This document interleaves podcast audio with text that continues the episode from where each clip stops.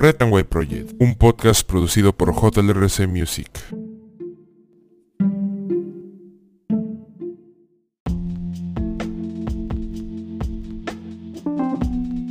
Muy buenas a todos, bienvenidos a este su programa Red and White Project, sin novedad en el papel. El día de hoy, 16 de junio del 2023, estas son las principales portadas de los diarios de nuestra nación. El diario La República en portada, Dina Boluarte, me quedo hasta el 2026. Desaira reclamo mayoritario de los peruanos. Según el sondeo nacional del IEP, de mayo pasado, el 82% de los encuestados reiteró su demanda de adelanto de elecciones presidenciales y congresales. En declaraciones a la prensa, la presidenta dijo que lo del adelanto de elecciones es un tema cerrado y que respetará la constitución. Así que se queda hasta 2026. Así cayó terrorista Carlos en el Braen. En esta edición, la crónica de cómo fue capturado el llamado camarada Carlos, quien según la DIRCOTE es responsable de la muerte de 30 personas. Ayer lo trasladaron de Ayacucho a Lima en portada en la página 2 y 3 del diario La República. Fiscal de la Nación archiva investigación de 30 congresistas.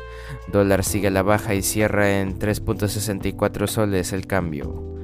Aprueban denuncias contra Lucía León y exministro Juan Carrasco. No pasó la ley Mordaza pese a votos de Perú Libre y Renovación Popular. Ministra de Salud renuncia al cargo para evitar su censura.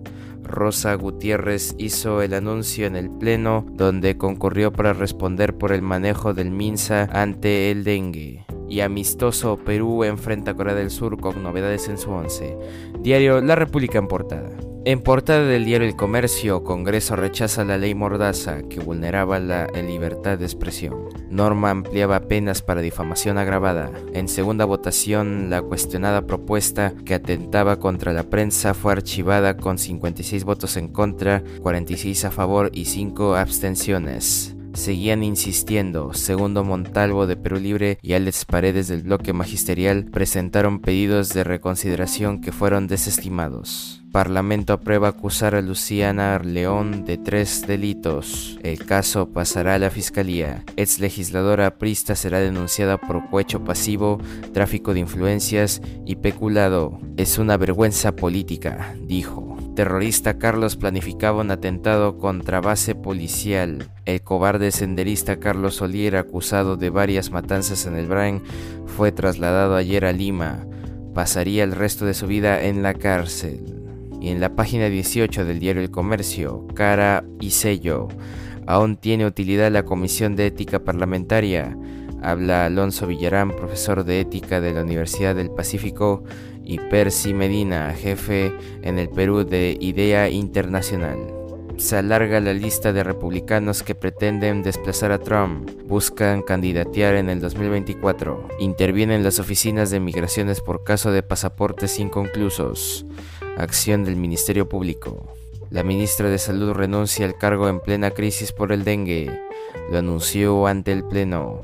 Mea culpa, debí acelerar mucho más mi trabajo, dijo Rosa Gutiérrez. Presidenta Dina Boluarte aceptó su salida y le agradeció por sus esfuerzos, entre comillas. La titular del MINSA ya sabía que le iban a presentar una moción de censura en su contra. Y Messi anota un golazo ante Australia y ya tiene la mira puesta en Miami. Diario El Comercio en portada. En otras portadas, el diario La Gestión, empleo en Lima Metropolitana creció solo 1%, economía peruana se mantiene débil. Resultado del trimestre móvil marzo-mayo es el más bajo en 26 meses. Además, ingreso mensual promedio en términos reales está 8.9% por debajo del nivel prepandemia. En el cuarto mes del año la producción nacional aumentó apenas 0.31% y el retroceso del agro le restó 1% al crecimiento del PBI. Otras cinco actividades clave también cayeron. Caída de importaciones de bienes de capital en abril anticipa un nuevo retroceso en la inversión privada. Macrocónsul estima que disminuye a 6% en el segundo trimestre. Y en portada del diario Depor, su diario de deportes en modo bicolor. Tras perderse el duelo con Corea, la Padula se integrará a la Cele y será el 9 ante Japón. El bambino llega embalado y también espera romper redes con la mica blanca y roja. Diario Depor en portada. Y bueno, un día como hoy, 16 de junio, es el centésimo, sexagésimo séptimo día del año del calendario gregoriano, el que todos conocemos, el que todos usamos. Y en el año 363, el emperador romano Juliano, el apóstata, regresa del río Tigris y quema su flota. Durante su retirada, las fuerzas romanas sufren diferentes ataques de los persas. En el año 1903 en Estados Unidos se funda la compañía Ford Motor Company. En el año 1940 en Francia el mariscal Philippe Pétain pide un armisticio a los nazis alemanes.